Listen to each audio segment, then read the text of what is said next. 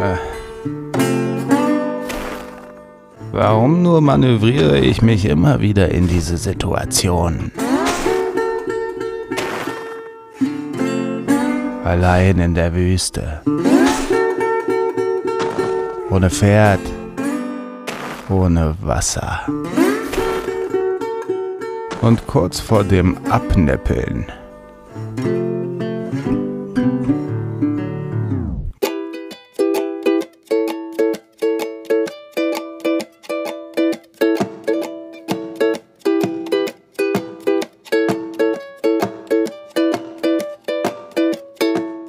Herzlich willkommen bei Yay Comics. Ich bin Carlos und in dieser Sendung ist mal wieder unser Stammgast Bela Sobotke dabei. Der Berliner Comiczeichner hat nämlich dieses Jahr seinen Kronos Rocco fertig gezeichnet. Sein neues Comic mit seinem Pulp-Western-Helden Rocco. Und in guter alter Tradition haben wir uns zu diesem Anlass auf dem Kreuzberg zusammengesetzt mit dem ein oder anderen kühlen Getränk und ein bisschen über das neue Werk geplaudert. Viel Spaß! Es ist warm und die Wiese ist gelb und äh, die Wespen sind auch wieder da. Vor ein paar Jahren saßen wir hier und waren von äh, Riesenwespen geplagt. Und jetzt haben wir es hier mit äh, Todesseuchen zu tun und sind alle in Quarantäne. Wie, wie, wie sieht es bei dir aus? Ja, ich, also Comiczeichner sind ja sowieso meistens in Quarantäne, aber das war schon für mich auch zu merken, die Pandemie. Und ich hoffe, dass es so ganz langsam wieder losgeht, aber ich bin gesund und wir haben zu Hause einigermaßen Platz und so, deswegen will ich mich gar nicht beklagen. Wie, wie sieht es denn so aus mit der Auftragslage? Das ist ja dann doch wahrscheinlich so ein kritisches Thema gerade. Ja, absolut, wie du sagst. Also das Arbeiten ist für mich keine Herausforderung äh, im Homeoffice, weil ich das halt standardmäßig mache. Aber wenn natürlich die Jobs und vor allem die lukrativen Jobs wegbrechen, notgedrungen in der Pandemie, dann ist es natürlich bitter. Und das war gleich zu Anfang, äh, zwei Tage nachdem eben die Lockdown-Maßnahmen erfolgten, ähm, ist bei mir doch ziemlich alles eingebrochen. Ähm, und ich musste erstmal wieder alles rückabwickeln, was eigentlich schon äh, angelaufen war an Anzeigen und Plakaten und so Kram für Kunden. Ähm, ja, aber es hilft ja nichts. Ähm, ich habe dann die Zeit genutzt, um an meinem Comic Die Legende von Kronos Rocco äh, noch mit größter Energie zu arbeiten, die letzten Seiten. Da werden wir gleich ja noch äh, en Detail drüber sprechen.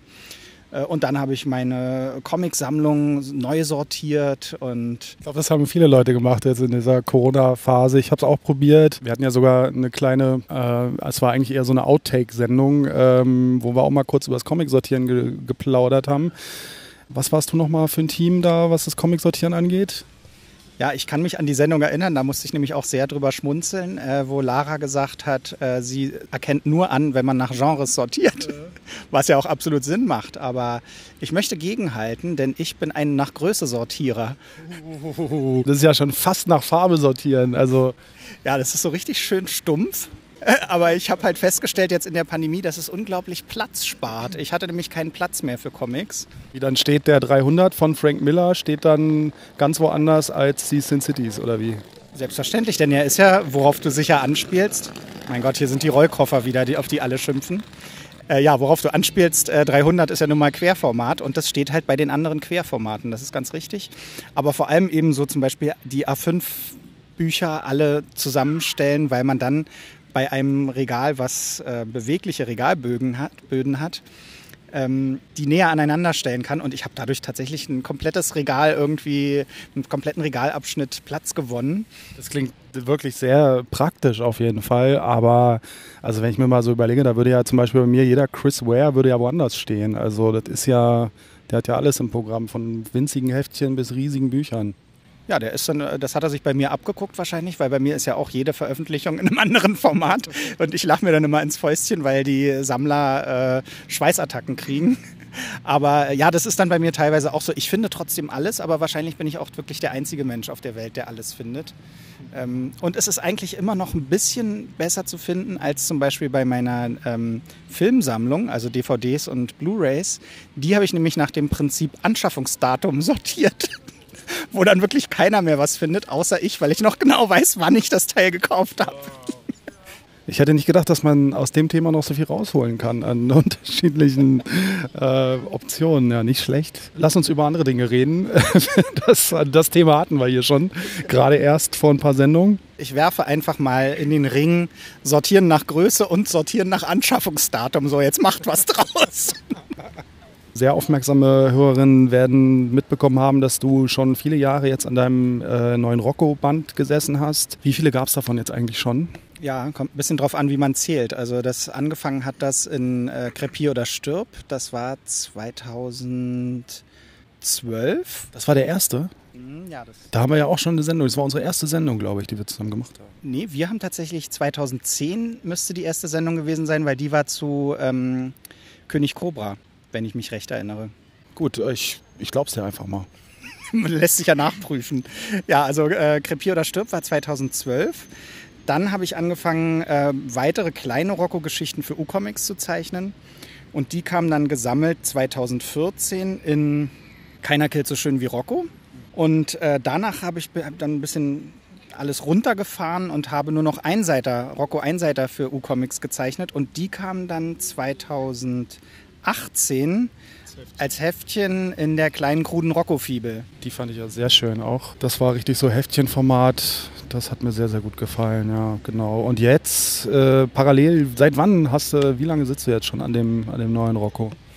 Ja, also gefühlt Jahrzehnte, aber ich habe mal nachgeguckt, auf der ersten Seite Bleistiftzeichnung steht unten das Datum drunter von vor vier Jahren. Also das heißt, man kann sagen, ich habe vier Jahre dran gearbeitet. Ähm, ja, wie die meisten Comiczeichner äh, mache ich das halt nicht Vollzeit, sondern habe ja nebenbei noch Grafikjobs und so weiter, wo wir gerade schon ein bisschen drüber gesprochen haben, weil ich eben Grafiker und Comiczeichner bin. Äh, das heißt also nicht Vollzeit etwa vier Jahre, aber es ist sehr, sehr aufwendig geworden, ähm, der Stil. Und ich brauche halt für so eine Seite mittlerweile wahrscheinlich alles zusammen so drei Tage. Und dementsprechend ähm, hat es auch etwas länger gedauert. Ich habe jetzt die, deine Vorstellung mal ein bisschen knapp gehalten, weil wir hatten, ja, hatten, hatten dich ja schon oft hier mit dabei. Deswegen können die Leute ja einfach die alten Sendungen äh, nochmal hören, wenn sie noch mehr Hintergrund zu dir haben wollen, weil wir wollen jetzt hier hauptsächlich mal über dein neuestes Werk sprechen, Kronos Rocco. Und das ist ja eine Zeitreisegeschichte. Ja, so sieht's aus. Also ähm, es gibt ja den schönen Spruch, dass eine Serie am Ende ist, wenn man den Helden auf Zeitreise schickt. Zu der Frage wollte ich noch kommen, ob das das Ende ist. ich, ich, du bist ein offenes Buch für mich. Ich habe die Frage vorausgesehen. Ähm, ich für mein Empfinden denke, dass eine, äh, eine Figur aus Filmserien oder Comicserien oder Romanen oder so eigentlich auf dem Höhepunkt ist, wenn man sie durch die Zeit schickt. Und deswegen war es bei mir jetzt auch soweit. Ähm, ja, also äh, es wird ähm, auch so ein bisschen überirdisch, weil er eben nicht nur durch die Zeit reist, sondern auch durch die Dimensionen und auch von der Fantasy-Welt bis zu Berlin 1918 ähm, alles an Schauplätzen dabei ist. So. Und das macht es eben unglaublich vielseitig. Jede, jedes Kapitel ist so acht bis zehn Seiten lang. Und äh, jedes Kapitel hat einen komplett anderen Schauplatz und eben eine andere Zeit oder andere Wesen, andere Monster. Und ähm, dadurch äh, reiht sich Höhepunkt an Höhepunkt episodisch erzählen. Das sind fünf Episoden durch äh, verschiedene Welten. Und, ähm, aber erzähl doch noch mal kurz, was, äh, was ist denn Rocco überhaupt für eine Figur? Was, sind das für, was ist das für ein, für ein Setting? Ja, Rocco ist eigentlich so meine ähm, Parodie auf den, äh, auf den Italo-Western. Also ich bin ein großer Italo-Western-Fan und damals, als ich Krepier oder Stirb gemacht habe, war das eben so meine Verarbeitung dieses Themas. Und die Figur hat sich eben total verselbstständigt. Das sollte eigentlich nur so ein äh, in sich abgeschlossener Band sein, aber dann hat er sich verselbstständigt. Ich habe diese Episoden für U-Comics gemacht und so und ähm, habe dann irgendwie gemerkt, äh, da ist noch, da hat, ist noch Potenzial drin und ich will noch was erzählen und während ich diese Einseiter für U-Comics gemacht habe, wurde eben der Stil aufwendiger, weil für eine Seite man eben mehr reinsteckt. Und da hatte ich dann Bock, eben nochmal eine albenlange Geschichte zu machen, auch so aufwendig. Und äh, so ist es dann gekommen. Und ähm, ja, da, so viel zu Rocco. Also Italo-Western ist so das, äh, was, was dem zugrunde liegt eigentlich. Und wie kamst du auf den... Äh auf, auf die Zeitreise-Idee? Also äh, ja, wie ich eben schon angedeutet habe, ich finde eigentlich Zeitreisengeschichten immer cool irgendwie und auch ich finde es dann gerade genial, wenn es in irgendeiner Serie passiert, wo es bisher nicht um Zeitreise ging. Also zum Beispiel eine meiner größten Inspirationsquellen sind die äh, Italo-Western mit Tony Anthony. Es ist ein amerikanischer Schauspieler, der irgendwann, weil er in Amerika nicht so Fuß gefasst hat, nach Italien gegangen ist und Italo-Western selbst produziert hat und sich dann äh, italienische Regisseure rangeholt hat und hat eine Filmreihe von fünf Filmen so ungefähr gemacht. Und die fingen an eigentlich als, ähm, ja, als Rip-Off mehr oder weniger zu äh, Sergio Leones äh, Dollar-Filmen und wurden dann aber von Film zu Film immer abgedrehter. Also einmal ist er dann irgendwie ins feudalistische Japan gekommen, äh, eben gereist und äh, ja, und der letzte Film dieser Reihe oder der vorletzte, wenn man noch einen aus den 80ern, der später dazu kam, dazu rechnet, ähm, da hat er halt eine Zeitreise gemacht ins, ins Mittelalter, in, nach Europa und kommt in so einen Kampf zwischen konkurrierende, die, die einen sind Ritter und die anderen sind irgendwelche Hunden. Es macht alles überhaupt keinen Sinn. Und natürlich war es auch ein bisschen so, dass eben der Regisseur Ferdinando Baldi sich gedacht hat, wir müssen jetzt irgendwas komplett anders machen, weil das Genre eigentlich schon tot war. Aber ich finde es halt so abgedreht und abgefahren und für mein Empfinden der absolute Höhepunkt der Reihe, dass ich sowas einfach auch schon immer mal im Comic machen wollte. Und äh, gleichzeitig bin ich ja ein großer Freund von episodisch erzählten Comics. Das habe ich ja auch schon an diversen äh, zu diversen Gelegenheiten äh, erwähnt. Und äh, so ein Comic zum Beispiel, den ich sehr liebe, ist ähm, Bizarre von Philippe Drouillet. Im Original heißt er Vus, ähm, wo er so einen, einen Fremden durch verschiedene Welten schickt. Und ähm, jede Episode ist so zwischen 8 und 20 Seiten lang und er erlebt die unterschiedlichsten Sachen. Aber es ist halt immer dieser, dieser Typ, dieser Fremde, der da durch die, durch die Gegend läuft. Und der hatte dann auch so einen Cowboy-artigen Hut auf. Also es war schon ganz klar auch ähm, so ein bisschen Western angelehnt. Und das habe ich dann halt alles zusammengefügt und so kam ich zu diesem Ergebnis, der Rocco muss jetzt äh, so durch Zeit und Dimensionen reisen, damit eben alles so überdreht wird, wie es irgendwie nur geht. Hast du noch andere Zeitreisegeschichten, die du besonders toll findest? Also egal ob Film oder Comic jetzt. Ja, ähm, ich überlege gerade mal. Fällt mir spontan gerade nichts ein, obwohl es so viele eigentlich tolle Sachen gibt. Klassiker ist ja so zurück in die Zukunft oder so, äh, ist auch immer witzig, aber ähm, nö, fällt mir gerade nicht ein. Zeitreisen sind echt geil eigentlich. Ähm, bist du da eigentlich sehr kritisch, was so die Logik angeht und so weiter? Also das ist ja dann immer so eine Sache. Mir ist sowas dann immer ein bisschen, bisschen egal, mir ist so die Logik nicht ganz so wichtig. Ich habe den Verdacht, dir geht es da ähnlich, ne? Ja, äh, äh, im Prinzip ja. Und da fällt mir jetzt gleich auch noch was ein, was zeitreisemäßig natürlich hochinteressant ist, die alte Planet der Affen-Serie, wo es ähm, eben die zwei Teile in der Zukunft spielen und ganz klar in der gleichen Welt und dann der dritte Teil plötzlich in 70er Jahren, wo eben Affen sich retten konnten, zwei Stück und ähm, in, in, auf der Welt in den 70er landen und dann alles wieder von vorne erzählt wird. Und da, da gibt es ja Abhandlungen drüber, wie unlogisch das alles ist und warum es so nicht sein kann. Aber ich finde es halt so äh, also einerseits witzig, aber andererseits auch hochinteressant, weil man kann auch wirklich viel aufmachen und ist eventuell die Zukunft vielleicht dann auch anders zu schreiben, wenn man einfach irgendwo eine andere Ab Abzweigung nimmt sozusagen. Also da kann man ja auch ganz ernsthaft äh, drüber schreiben, was ich jetzt nicht getan habe, aber man könnte. Und bei dir ist es ja jetzt wirklich so ein ganz episodischer, episodischer Ansatz. Es ist ja eigentlich, man könnte fast schon sagen, ein Vorwand, um deinen, äh, deine Figur einfach in verschiedenen Settings mal zu zeigen. Ne?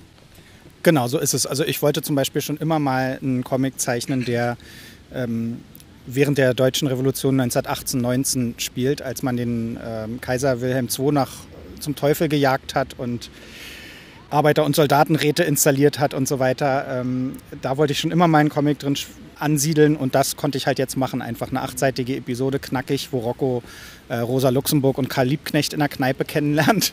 Und genau, also das, das bietet einem einfach die perfekten äh, Anlässe, alles einfach mal reinzubringen, was man sonst natürlich nicht in so einem Album alles unterbringen könnte. Jedenfalls nicht ohne komplett unsinnig zu erscheinen. Genau, ist auch wieder voll mit Anspielungen auch natürlich, wie man es bei dir gewohnt ist, äh, auf Popkultur und eben auch Geschichte diesmal. Da gibt es äh, ganz, ganz, ganz viel zu gucken auch. Ne? Du hast auch wirklich wieder viele Details in den Zeichnungen und, und äh, man, man sieht einfach auch wirklich, dass du da sehr lange dran gesessen hast. Hast du irgendwas an deinem Arbeitsprozess geändert? Ich rede ja immer auch gerne über, die, über das, das Handwerk. Äh, wir hatten auch schon öfter darüber geredet hier, wie du so arbeitest. Ich glaube, der letzte Stand war, dass du, ähm, du zeichnest mit äh, echtem Bleistift auf Papier und dann inkst du digital drüber. Genau so ist es. Also genau, ich, ich habe einen fetten Zeichenkarton und zeichne da mit Bleistift drauf, auch nur in A4-Größe. Also jetzt tatsächlich bei der Veröffentlichung jetzt, die auch A4-Größe ist, in Größe 1 zu 1.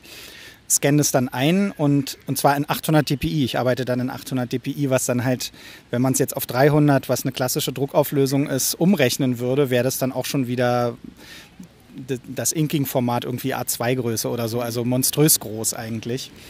Genau, das, das Inking mache ich also rein digital. Ich arbeite mittlerweile auch mit wahnsinnig vielen verschiedenen Ebenen. Also meistens habe ich den Hintergrund auf einer Ebene, wenn Sie jetzt vor einem Haus stehen, vor so einem Haus in Berlin 1918, dann zeichne ich erstmal das Haus und dann die Figuren davor und ähm, dann noch eine extra Ebene für die Farbgebung. Die mache ich direkt, habe ich jetzt hier im, direkt im Anschluss gemacht, die Farbgebung, also nicht am Ende alles gemacht. Ähm, ja, und Lettering eben dann tatsächlich nicht in Photoshop, sondern in ähm, InDesign. Das hat sich aber geändert, ne? Da haben wir, glaube ich, schon mal drüber gesprochen. Da habe ich mich noch irgendwie drüber gewundert, dass ähm, so wenig Leute anscheinend im Comic-Bereich mit, mit InDesign arbeiten ähm, und, und viele das einfach in Photoshop direkt machen. Und, aber du bist jetzt umgestiegen, oder? Ja, genau. Ich habe das früher auch in Photoshop gemacht, weil ich nicht so recht gesehen habe, was der Vorteil ist. Und äh, tatsächlich, meine alten Comics waren ja auch rein schwarz-weiß.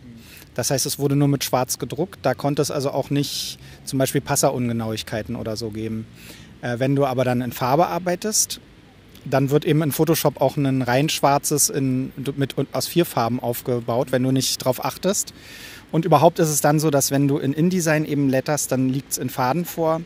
Also in, in Zeichenwegen, nicht in Pixeln und so eine irgendwelche Unschärfen oder so, die man vielleicht bei einer Zeichnung noch übersehen könnte, beim Text aber nicht, passieren dann einfach nicht mehr.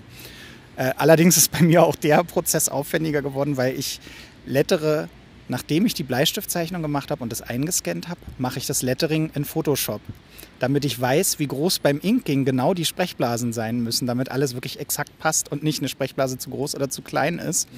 Und dann am Ende, wenn ich alles fertig habe, speichere ich einen TIFF von meiner Mutterdatei ab ohne Text und mache das Lettering nochmal in InDesign.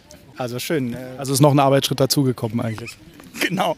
All, all, die Programme, die es einem einfacher machen, äh, machen bei mir immer noch mal einen Arbeitsschritt dazu. Aber es ist halt, ja, es ist dieser, ja, du könntest es eigentlich jetzt nochmal exportieren dann und dann nochmal die Zeichnung drüber zeichnen. Nochmal mit Pinsel drüber zeichnen, hier so mit Leuchttisch. Dann hättest du erstens noch einen zusätzlichen Arbeitsschritt, was immer gut ist. Zusätzliche Arbeitsschritte kann man noch länger dran arbeiten. Sehr gut. Und es würde noch ein bisschen authentischer aussehen, nach echten Pinsel. Ja, und dann wären wir irgendwann bei dem, bei dem Arbeitsaufwand von Brösel angekommen. An den musste ich gerade auch denken schon, ja. Da habe ich mein Video gesehen und dachte, hä? Warum druckt das jetzt nochmal aus und scannt es ein und zeichnet es nochmal?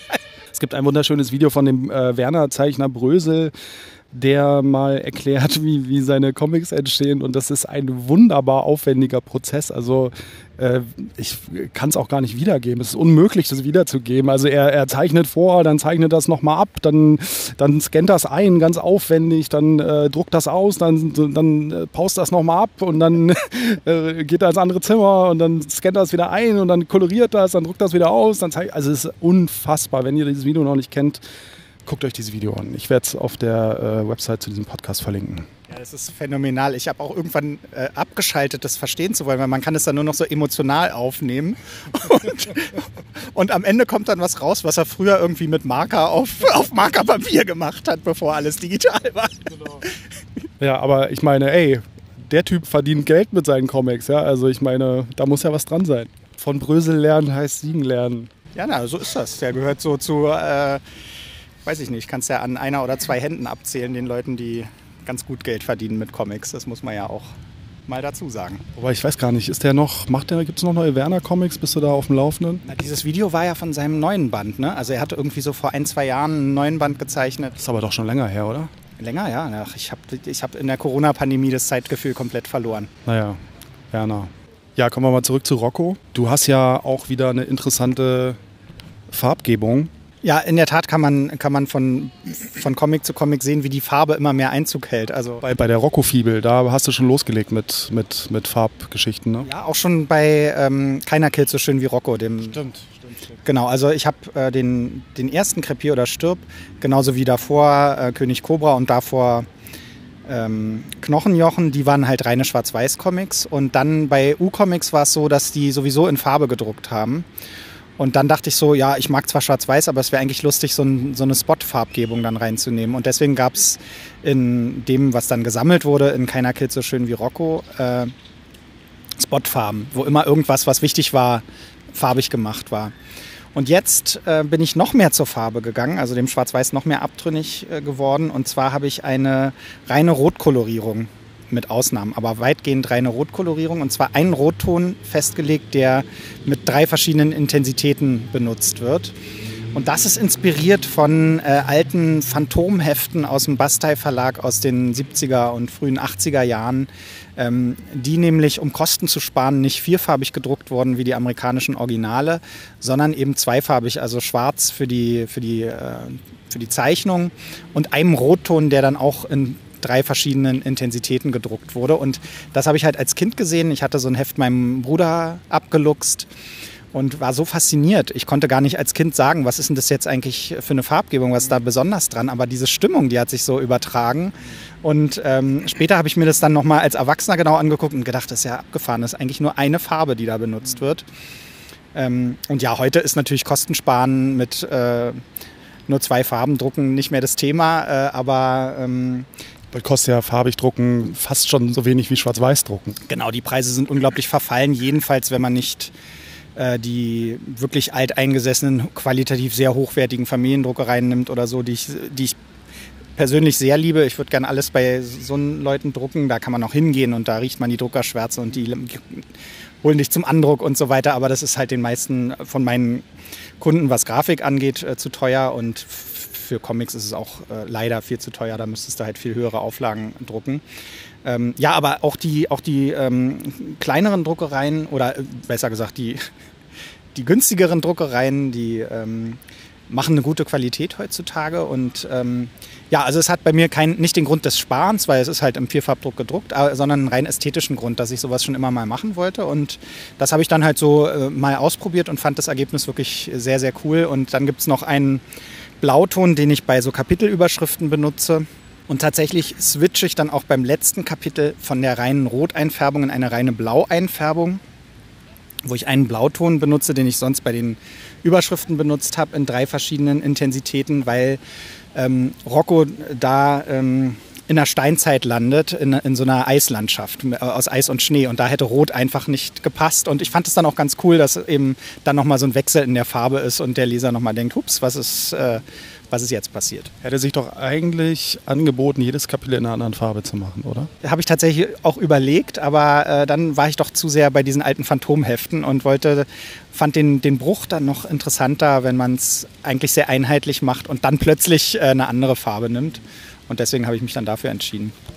Ja, ist auf jeden Fall ein schönes Beispiel dafür, wie aus so einer Beschränkung ähm, eine tolle Sache entsteht, eine interessante Ästhetik. Also das ähm, haben die sicherlich damals eher als, als eine lästige Beschränkung wahrgenommen und dann nebenbei aber eine, eine coole Ästhetik geschaffen. Ne? Ja, genau so ist es. Also das ist mir eigentlich schon oft aufgefallen, dass äh, in der Beschränkung äh, Kreativität irgendwie dann äh, auch wohnt. Also, oder, und wenn man eben sagt, ich benutze jetzt nur diese und jene Farbpalette, man gezwungen ist, ganz andere Entscheidungen zu treffen, als wenn man eben Dinge nur bunt macht irgendwie. Und äh, ja, dann ist eben, also zum Beispiel in meinem Fall ist jetzt dann völlig klar, es ist keine realistische Farbgebung, weil ja nicht alles rot ist. Mhm. Also benutzt man Farben aufgrund ganz anderer, ähm, wegen ganz anderer Gründe. Also wenn zum Beispiel jetzt was langsam passiert, dann ist es eben mehr das hellere Rot, während wenn jetzt irgendwas Brutales oder, oder ein Schreckmoment ist, dann wird halt plötzlich alles baff in dem ganz intensiven Rot eingefärbt. Also ich nenne es so eine emotionale Farbgebung, weil es eben mehr die, die, die Szene gerade widerspiegelt oder die Emotionen, die irgendwie passiert. Und gleichzeitig ist es eben, ich bin ja nun mal auch Grafiker, nicht äh, ausschließlich Comiczeichner. Ich finde einfach die Grafik äh, sehr überzeugend, wenn man ich mag auch flächige Farbgebung und dann auf wenige Farben sich reduzieren. Das gibt aus meiner Sicht eine sehr spannende äh, Grafik eben. Genau, und durch diese, durch diese Beschränkung bekommt das Ganze ja auch wirklich so einen sehr eigenen Charakter, ne? so eine Wiedererkennbarkeit auch. Ne? Ja, das, das, das finde ich auch. Also es hat natürlich äh, jede, jede Farbgebung äh, ihre Berechtigung auch, das ist ja gar keine Frage. Und ich bewundere auch Leute, die so digital malen können äh, mit eben allen Farben, die sie zur Verfügung haben. Sieht dann aus wie ein Aquarell oder so, äh, tolle Sache, aber also es, es, kommt natürlich auch immer auf den Comic drauf an. Ne? Wenn ich jetzt zum Beispiel bei Utas Truckstop, über den wir hier auch schon mal einen Podcast gemacht haben, dem Kunden gesagt hätte, ich will alles nur in Rot einfärben, hätte der äh, mir einen Vogel gezeigt und gefragt, was bist, hast du gekifft oder was? Mhm. Ähm, da musste halt alles klassisch wie in einem Asterix-Comic ähm, einfach koloriert werden, also einfach bunt gemacht werden. Aber hier bei sowas habe ich halt äh, volle äh, kreative Freiheiten und da finde ich das halt einfach interessant, wenn man dann mal so ein, sowas macht und dann auch durchzieht. Ja. Lass uns doch mal noch ein bisschen über das Format reden. Das ist jetzt ein A4 Hardcover geworden. Wie kamst du denn zu der Entscheidung? Ja, das hat sich auch so ein bisschen so ergeben. Also da haben wir ja vorhin schon ein bisschen drüber gewitzelt, dass jeder meiner Comics eine andere Form hat und das äh, für die Sammler die, äh, die, absolute Hölle ist. Also jedenfalls die Sammler, die gerne ein, einheitliche, ein einheitliches Erscheinungsbild im Bücherregal haben. Ähm, also der Krepier oder Stirb war ein A5 Softcover-Büchlein in Schwarz-Weiß. Ähm, Keiner killt so schön wie Rocco war ein A5 Hardcover-Büchlein mit Spotfarben. Äh, die kleine Crudo Rocco-Fibel war ein Heft im US-Format. Äh, und jetzt ist äh, äh, die Legende von Kronos Rocco ein A4-Album im Hardcover. Also nebeneinander sieht es alles äh, komplett wie Kraut und Rüben aus. Aber das hat sich tatsächlich jede Form immer so ein bisschen mir aufgezwungen durch den Inhalt. Ähm, und es ist halt jetzt so, dass wirklich die Seiten so aufwendig waren, dass wenn ich es auf A5 verkleinert habe, um es eben von der Größe her äh, keiner Kill so schön wie Rocco anzugleichen zum Beispiel, da wäre einfach zu viel verloren gegangen. Es war zu aufwendig, um es zu verkleinern. Und dann ist mir klar geworden, es muss eigentlich in der A4-Größe erscheinen. Ähm, anders würde man zu viel verschenken. Und dann war halt nur noch die Frage, ob Softcover oder Hardcover. Ich hätte es halt gern so als klassisches Album im Hardcover gemacht und wusste natürlich nicht, ob mein Verleger mitspielt, weil es eben auch eine Kostenfrage ist so ein bisschen. Und äh, habe dann Holger Bommer in einer Kneipe getroffen, den Verleger von Gringo Comics, und hatte vorher einfach den Comic, soweit er war, ähm, in genau der Form einmal in der Druckerei herstellen lassen, ähm, wie ich mir es vorstelle. Also im Hardcover und äh, mit den, genau dem Papier, was ich haben will und so weiter. Es war auch noch gar nicht alles fertig. Das letzte Kapitel war nur in Bleistift. Und habe ihm das mitgebracht und habe vorne rein eine kleine Rechnung geklebt, was es kostet. Ähm, wie, viel, wie hoch die Auflage ist, ähm, wann der Break-Even ist, wenn man die, den Vertriebsrabatt abzieht und so weiter. Und äh, habe ihm das einfach in die Hand gedrückt und habe gesagt, guck's dir mal an. Und hatte so die Hoffnung, wenn er erstmal das Produkt sieht, so wie ich es mir es vorstelle, dass er eben mitgeht, dass er sagt, ja, okay, wir, wir müssen das so machen. Naja, und dann hat er das, hat er sich erstmal so angeguckt, hat gefragt, welche Auflage? Ach so, ja, hm, ja macht alles Sinn, was du sagst. Und dann hat er das ähm, im Zug nach Hause äh, gelesen und sich alles nochmal angeguckt und so und hat mir dann nur ein Foto zurückgeschickt mit Daumen hoch. Also er, dann hat er das, äh, ist er den Weg mitgegangen, wofür ich ihm wirklich sehr, sehr dankbar bin. Äh, nur kostet natürlich ein Hardcover-Album auch nicht mehr so viel, wie es eben in 80ern oder 90ern gekostet hat, aber es ist doch äh, etwas mehr als, oder einig, wirklich erheblich mehr, als wenn du es im Softcover machst. Und ich bin wirklich froh, dass es dass er wirklich jeden Wunsch nach der äußeren Form bisher mitgegangen ist mit mir, vom, eben vom Büchlein übers Heft bis jetzt zum A4-Album. Äh, ich bin sehr froh, dass es genau so jetzt rausgekommen ist, wie ich es mir vorgestellt habe. Ja, schönes Ding auf jeden Fall. Ähm, ich denke mal, die Leute, die die bisherigen Roccos im Regal stehen haben und denen das gefällt, die werden da sowieso wieder zugreifen. Aber wem, wie würdest du das jetzt äh, neuen Lesern verkaufen? Wer vielleicht so, wem das und das gefällt, dem könnte auch das gefallen. Ja, das Gute ist eben bei allen bisherigen Rocco-Comics, dass man nicht die anderen gelesen haben muss, um das zu verstehen. Also von daher können wirklich neue Leser völlig äh, ohne Sorge einsteigen und ähm, ja, Leute, die so durchgeknallte Genre-Comics gut finden, ähm, The Goon oder so eine Geschichten, ähm, die können da mal einen Blick riskieren irgendwie. Ähm, und genau wie du sagst, äh, die, die Kernleserschaft von Rocco, die ist es halt auch gewohnt von mir, dass es alles so ein bisschen anders ist und so. Die stören sich dann auch nicht, dass es jetzt schon wieder ein anderes Format hat. Und für die neuen Leser glaube ich, dass es eben auch ähm, ein besonderer Hingucker ist, wenn es ein großformatiges Album ist. Ich meine, es steht im Comicladen neben so vielen anderen Neuveröffentlichungen und da gehen halt die kleinen Sachen doch gerne auch mal unter. Und hier sieht man halt schon, okay, das äh, ja, würde ein Verlag einfach nicht machen, wenn er nicht auch irgendwie dran glauben würde und der Inhalt irgendwie ein bisschen was hermacht. So.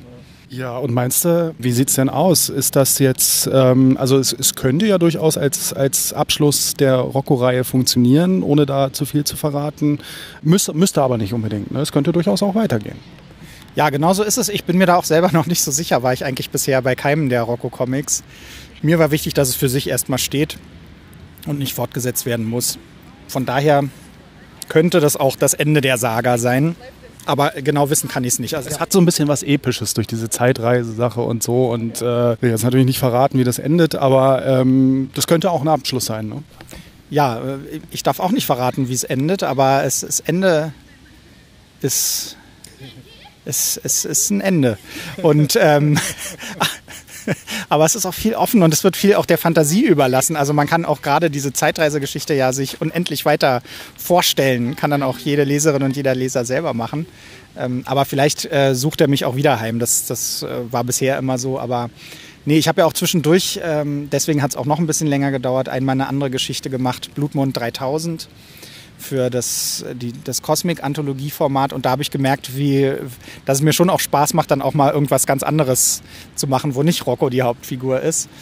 Äh, von daher, ich, ich habe tatsächlich noch keine ganz konkreten Pläne, sondern lasse es so ein bisschen auf mich zukommen. Und erstmal muss das Ding ja jetzt rauskommen und dann promoten wir es ja auch ein bisschen. Und ich will nicht zu, zu viel vorausgreifen, aber es gibt einen gigantischen Trailer zu dem Comic den ich nicht mal selber mu machen musste, den äh, der talentierteste Trailer-Bastler gemacht hat, äh, den die Republik anzubieten hat. Den gibt es dann wahrscheinlich nächste Woche, wenn das Ding im Laden steht, wandert der Trailer durchs Netz. Und eventuell hat man ihn auch hier schon gehört, jetzt in dieser Sendung am Anfang. Und um das nochmal ganz deutlich zu machen, der talentierteste Trailer-Bastler der Republik ist Carlos, der hier mit mir auf der Bank sitzt. Der hat netterweise äh, keine Mühen gescheut und diesen Trailer äh, geschnitten und sogar noch mit Ton versehen und Musik komponiert und so. Ich, äh, also ich bin komplett hin und weg. Der Mann hat so viele Talente, dass man ihn eigentlich mal in einen Podcast einladen müsste.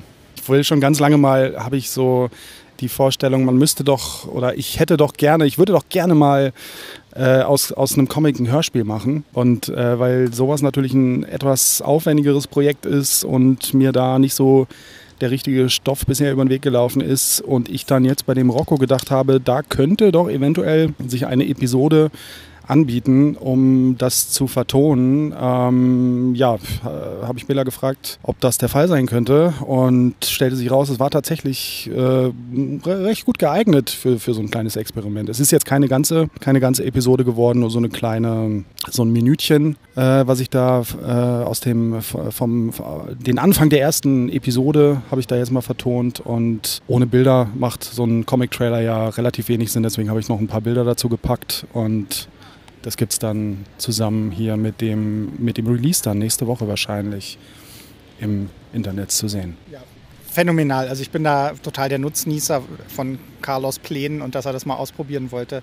Ähm, tatsächlich habe ich ja für meine Comics auch mal Trailer gemacht und habe diesen Aufwand jetzt diesmal total gescheut und war mir immer noch nicht so ganz äh, sicher, ob ich das wieder machen will. Ähm, als Carlos dann mit dieser Anfrage kam und mir die Entscheidung abgenommen hat, ähm, und du hast, glaube ich, auch natürlich viel passendere Programme. Ich habe tatsächlich den Trailer von ähm, Keiner killt so schön wie Rocco rein mit äh, Photoshop und dann QuickTime gemacht. Also äh, sprich in klassischer 24 Bilder pro Sekunde Animation, was eine unglaubliche Arbeit ist. Allein wenn irgendwas durchs Bild geschoben wird mit 24 Einzelbildern. Also da habe ich, glaube ich, eine ganze Arbeitswoche damals dran gesessen.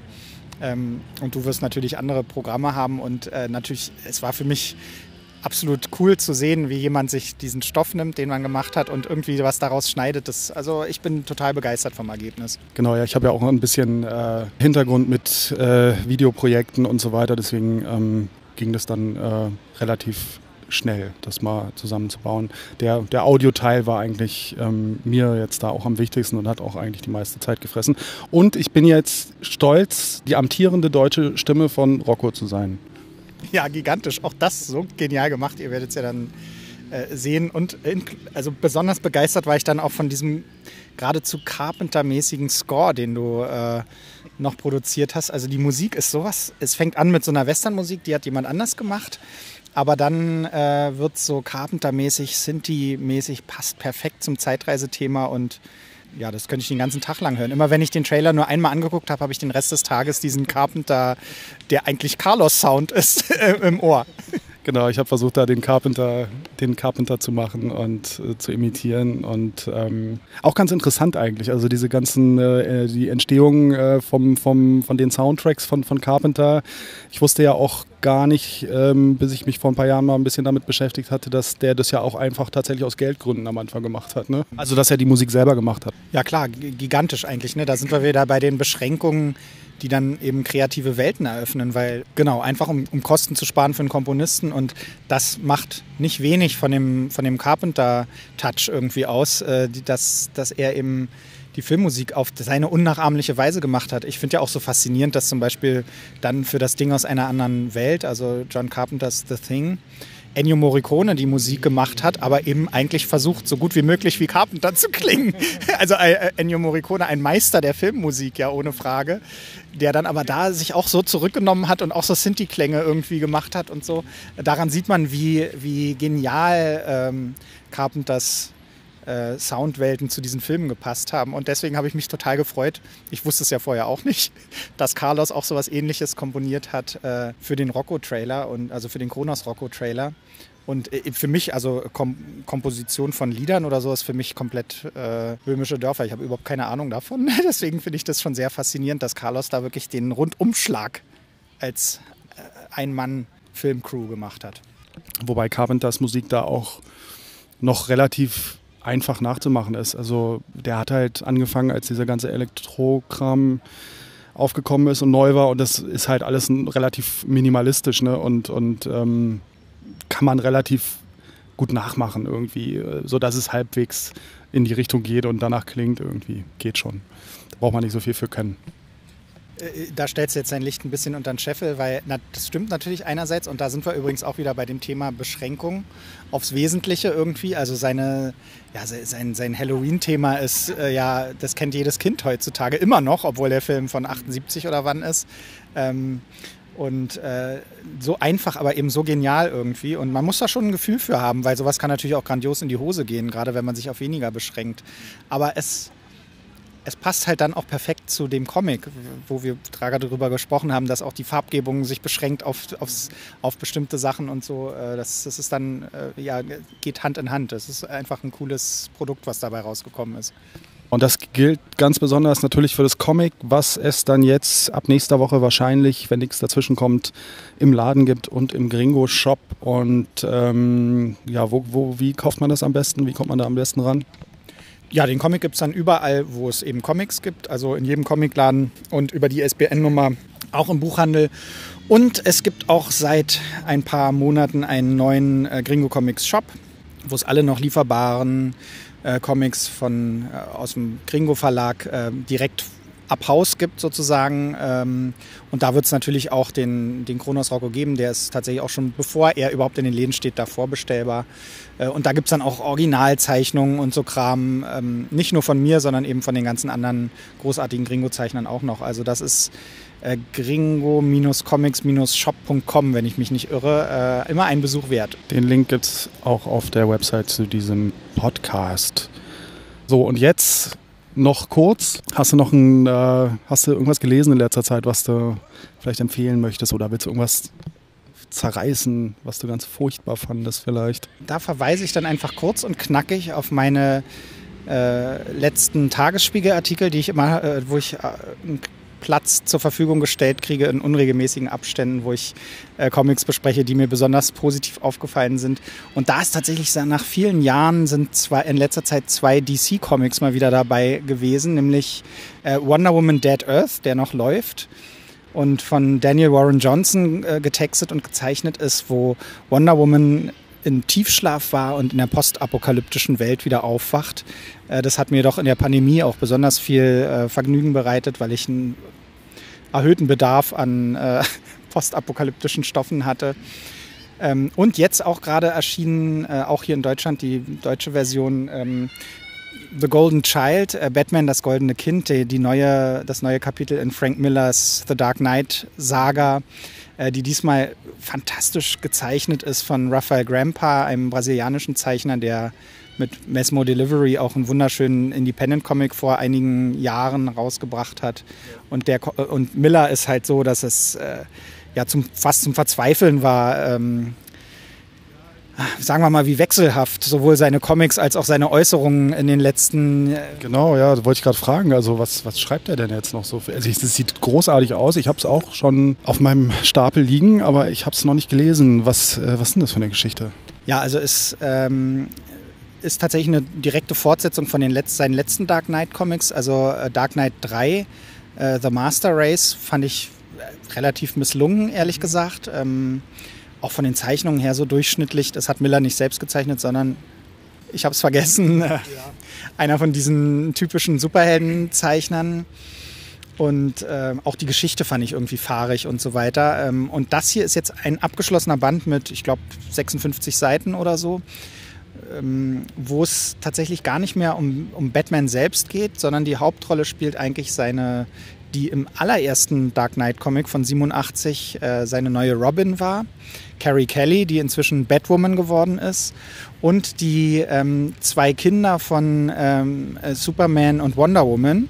Das ist einmal Lara, die äh, so supermächtig ist, und Jonathan, der ist das titelgebende goldene Kind und hat noch viel mehr Kräfte. Äh, und die müssen eben Gotham vor dem Chaos retten, weil es gibt eine Verschwörung zwischen Darkseid, Joker und Donald Trump. Das lassen wir kurz mal sacken. Genau, und da gibt es eben Szenen von äh, Straßenschlachten, wo äh, junge Menschen aller Hautfarben protestieren gegen die Wiederwahl Trumps, der hier der Gouverneur von Gotham ist. Das ist der einzige Unterschied zur Realität. Und die eben attackiert werden von Jokers, weißgeschminkten Clowns, äh, Milizen. Und das wurde ja tatsächlich vor den jüngsten Ereignissen getextet und gezeichnet, aber es ist schon sehr, sehr nah dran an der Realität gerade, weil ja alles, was mit Trump zu tun hat, halt wirklich äh, direkt wie aus einem Miller-Comic äh, wirkt. Und der Comic ist wunderschön gezeichnet. Also Raphael Grampa ist, ist ein ganz grandioser Zeichner und ähm, ja, wer das nachlesen will, äh, ähm, kann man im, im, Tagesspiegel, im gedruckten ist es schon erschienen und ich glaube, die, äh, mein Text zu ähm, dem goldenen Kind müsste dann demnächst auch online gehen oder bei Erscheinen des Podcasts schon online sein. Und ich mache immer noch eine kleine Zeichnung dazu. Das, da bin ich auch total froh, dass ich das machen kann, äh, wo ich dann eben das goldene Kind gezeichnet habe und bei dem Artikel davor Wonder Woman. Und das waren tatsächlich mal nach vielen Jahren DC-Comics, die mich richtig vom Hocker gehauen haben. Äh, und da sieht man eben auch, finde ich, so ein Konzept. Da sind wir eigentlich fast wieder bei Kronos Rocco. Ähm, Figuren nehmen und aus, so ein bisschen aus ihrem Kontext reißen und irgendwo anders reinschmeißen, wie zum Beispiel jetzt Wonder Woman, die man einfach, wo man einfach sagt, egal was alles vorher passiert ist, wir hauen die jetzt in die Postapokalypse, da gibt es Mutantenviecher und äh, sie muss irgendwie ihre Menschlichkeit bewahren. So. Oder ja, oder auch jetzt bei Batman finde ich faszinierend. Miller hat ihn ja schon immer anders interpretiert, aber jetzt einfach auch zu sagen, wir gehen eine Generation weiter irgendwie. Und das, wenn, wenn DC das mitmachen würde, dass man wirklich neue Superhelden kreieren könnte, die halt weiblicher sind und vielleicht diverser sind und so, aber sich auf die, auf die alte Mythologie eben beziehen. Also da, das, da gäbe es gigantische Möglichkeiten, die, glaube ich, nur ganz wenig genutzt werden und eben, aber in so Projekten, die dann so ein bisschen außerhalb der, der offiziellen Timeline äh, stattfinden, eben doch auch mal gemacht werden. Und das ist natürlich dann, finde ich, sehr interessant. Gut. Hast du schon, sitzt du schon an irgendwelchen neuen Comic-Ideen oder Hast du da noch irgendwas äh, zu erzählen, was, was bei dir jetzt comicmäßig so gerade so aktuell ist oder demnächst ansteht oder so?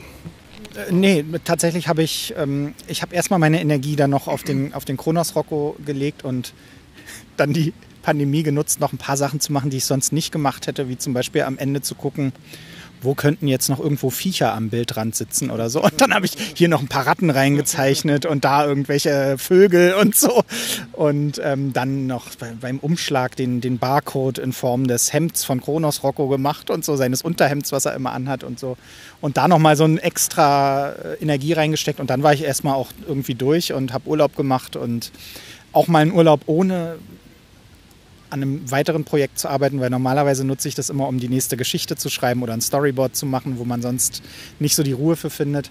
Aber diesmal ähm, bin ich jetzt da erstmal noch nicht so weit und lasse es erstmal auf mich zukommen. Erstmal soll der Kronos Rocco rauskommen und dann schauen wir mal weiter. Genau, schauen wir mal weiter. Kauft alle den Kronos Rocco. Gut, haben wir noch irgendwas vergessen, was wir unbedingt erwähnen sollten an dieser Stelle? Bleibt gesund und äh, schlagt nicht über die Stränge. Das war Bela Sobotke und die wichtigsten Links zur Sendung findet ihr wie immer auf der Website zum Podcast auf yaycomics.de, yaycomics.de slash 78 in diesem Fall. Das ist die Sendungsnummer. Und wenn euch diese Sendung gefällt und wenn ihr gerne öfter neue Folgen hättet, dann gibt es ganz einfache Möglichkeiten dazu beizutragen, nämlich indem ihr im Apple Podcast Verzeichnis Bewertungen und Kommentare abgebt indem ihr die Sendung fleißig teilt in den sozialen Netzwerken eurer Wahl und indem ihr Feedback gebt. Dieser Podcast lebt komplett von eurem Support und je mehr von euch kommt, umso mehr kommt von uns. Tschüss, macht's gut.